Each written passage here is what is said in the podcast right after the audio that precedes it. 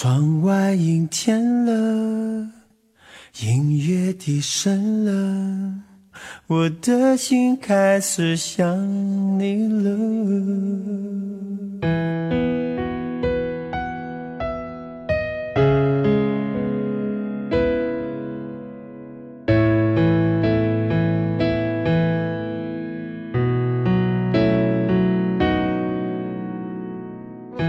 如果一个人是一个开始，两个人是不是结局？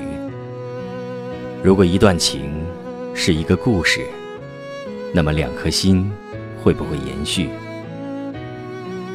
有没有人让你甘心低到尘埃里？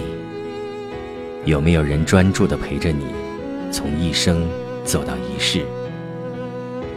每周日晚，两个人一些事。为你讲述那些年我们的故事。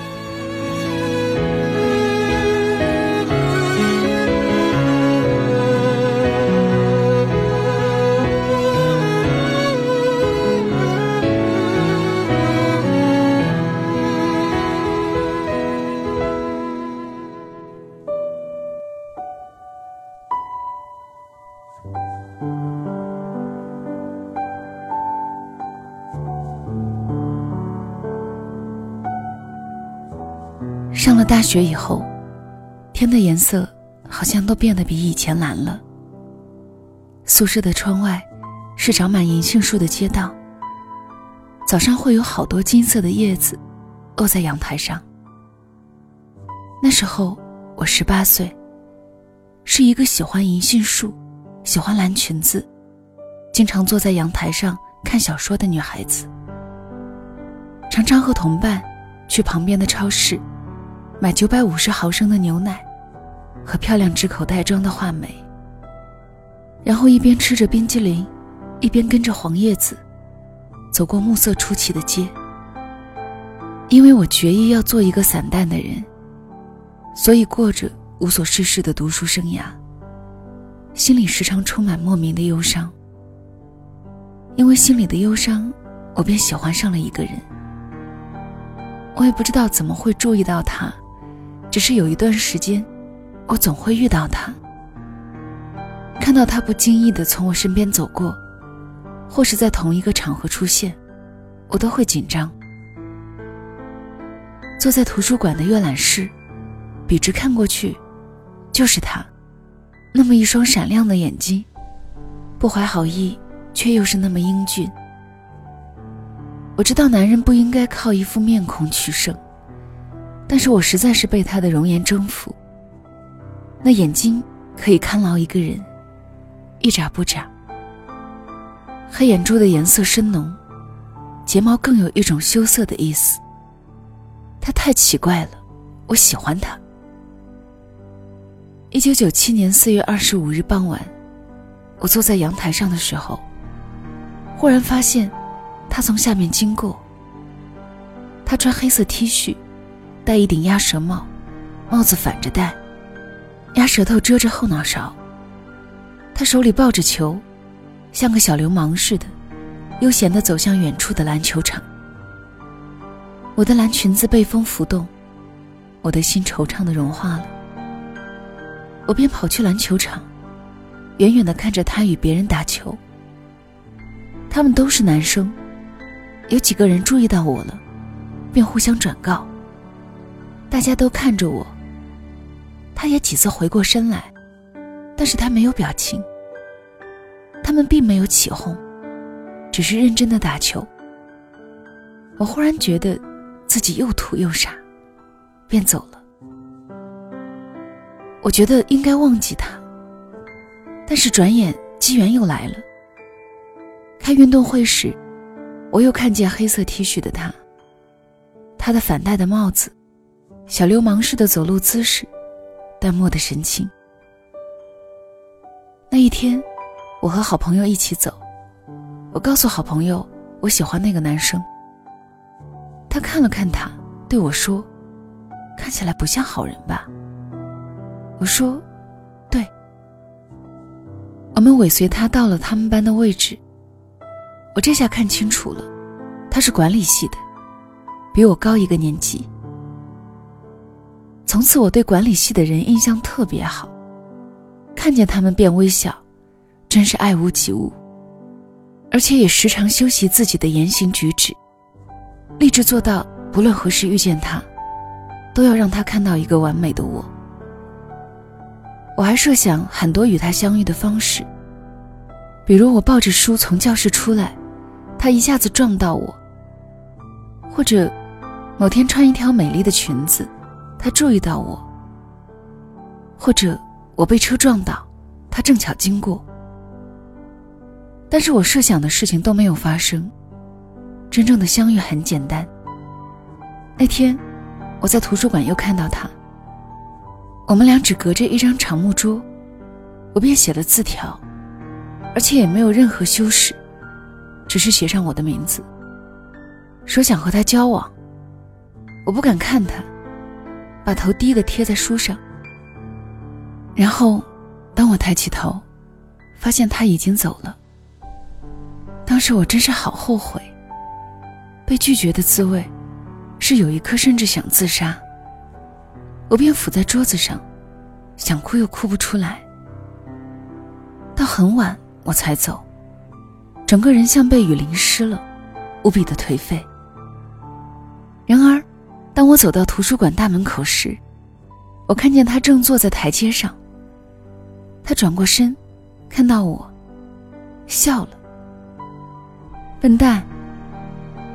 我惊喜的差点跳起来，然后他就牵起我的手，把我送到宿舍门口。然后他向我要我的图书证，把里面的一寸照片撕下来，放到自己的口袋里，就走了。我们在约会，我特意穿上为了见他才买的新裙子。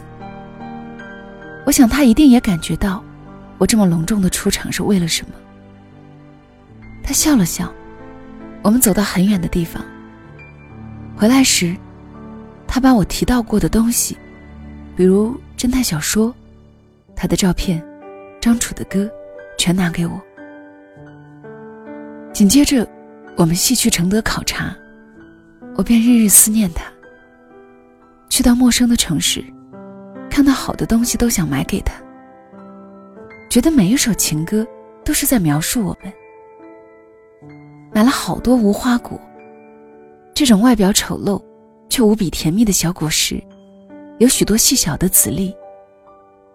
我回来时和他一起去看电影，就吃无花果，吃的两个人又快乐又难受。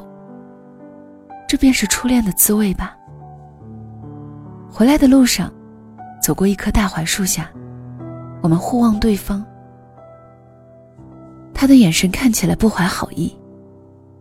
但是我忽然笑起来，想到两个人满嘴无花果籽粒，怎么能够接吻呢？便转过头去。我问他：“欧阳子，你爱我吗？”他说：“不知道，不清楚。”他只是把眼睛看向我，笑了笑。后来忽然有一天，他找到我对我说。他原来的女朋友回来了，他要和她在一起。当时我站在他的面前，并没有像电影里的女孩子那样，优雅的给他一个巴掌。我气得抓起地上的石头扔向他。他的胸口中招，但是没有说一句话，只是沉默的走了。倒是我哭哭啼啼的受了很多伤。我又恢复到散漫的读书生涯里去。他再没有让我见到他。是啊，还有什么见面的必要呢？像他这样的人，我是应该有所预感的。他怎么可能一生只有一个女孩子？而我需要的，是温厚持久的爱情，与他能给我的恰恰相反。那天下午，我坐在阳台上看书，忽然流下泪来。时间过得很快，他毕业了。正是毕业生离校的日子，宿舍里很乱，有些人在哭，有些人在吃东西，有些人去上自习。就在那个晚上，忽然出现。那晚，我们寝室里只剩下我一个人。他推门便进来了，一句话也没有说，就把我拎了出去。我们走到电影院的那棵槐树下，他一把将我推倒在树干上，然后说：“真生，我想亲你。”我没有挣扎，只是轻轻闭上眼睛，问他一句：“欧阳子，你爱我吗？”那时我才发现，其实我一直很不争气的爱着他。他的呼吸喷在我的脸上，近在咫尺，却忽然远去。他离开了我，没有回答我的问题，只是对我说了一句：“笨蛋。”这次之后。我就想，我是死了心。我忽然会聪明的分析起我和他的关系。我只不过是他寂寞时候的一个玩具。他对我只不过是戏弄戏弄。这样想着，我也到了毕业的时候。我有了男朋友，是校长的儿子。因为他喜欢我，而他爸爸喜欢他，所以我们都留了校。并且很快将要结婚，住进那间四室一厅、有花园的小楼里。我的生活安逸无聊，只需要每个星期一去教室点学生的名字，把没有来的学生名字下面画一个红线。也不会像别的辅导员那样想办法整顿。我是个出了名的软弱派，很受学生的欢迎。时间过得好快呀。转眼，又一批新生来报道了。系里开学大会那天，我在很多人的名字里，忽然看到了“欧阳全”三个字。当我点到他，他站起来，我惊呆了。当然不是欧阳子的复制，小泉是小泉，是欧阳子的一个远房亲戚，一个活泼的、爱说话的孩子。他告诉我，欧阳子现在很幸福。我便这样通过小泉打听到欧阳子的情况。我知道我这样做是不对的，但是我无法控制自己。再后来，我出差的时候，就到了他的家乡。我按照小泉给我的地址，来到欧阳子的单位。看到我，冲我笑了笑。他从办公室走出来，阳光洒了一肩。我们只是无话可说。他后来带我到他家吃饭。他们已经有了一个孩子，生活很好，很平淡。他的妻子显然不知道我与欧阳子的从前，待我很热情。吃完饭，我该走了。可是，多年前我想得到的一句话和一个吻，却始终没有得到。有时候我很执拗的，我让欧阳子送我。走在路上，我问他：“欧阳子，你到底爱不爱我？你为什么要变成这样？”他急了，说：“你要我说什么呢？我大学的时候弄大了人家的肚子，总不能不负责任吧？我一辈子只爱他一个人，已经决定了，我根本不爱你。”我们就这样很冷淡的分别了。回去后。我开始张罗结婚的事。人们说，大多数人的初恋都是失败的。我也不过是一个平凡的人，又怎么会幸福呢？这是二零零零年三月，一个春天的下午，学校大扫除。我经过教室的时候，一年级的学生忽然大声叫我。他们把我拉到一张旧书桌前。那是一张很旧的木书桌，放在教室的最后一排，已经被蛀虫咬得酥散了。可是那上面刻的字却依然清晰。我看到我的名字，和一些歪歪扭扭的字迹。真生，但愿你永远也别看到。如果你看到了，我就不会安心的过完下半生了。我爱你，我怎么会不爱你呢？我只是后悔自己做错了事。他带给我的惩罚，就是让我永远不能去吻我真正爱的人，也不能和他生活在一起。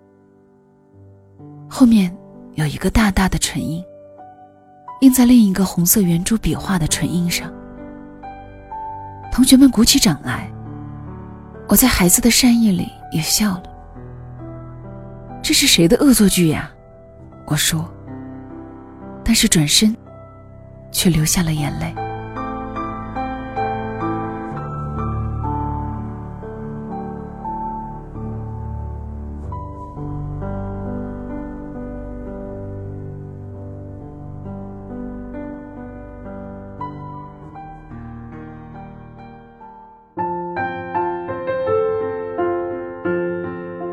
这里是两个人一些事，谢谢你的到来，我是小溪，春晓的晓，希望的希。每个周日的夜晚，给你讲一段故事听。今天的分享名字叫做《刻在旧木桌上的初吻》，作者是风琼子，收自作者的同名公众号“风琼子”。初恋真的是一件特别美好的事物，它的美好之一。就在于，它总是留有遗憾，所以他会让你觉得爱而不得，却又让你觉得念念不忘。可是我们终将还是会过上各自安稳的生活，哪怕最后没有在一起。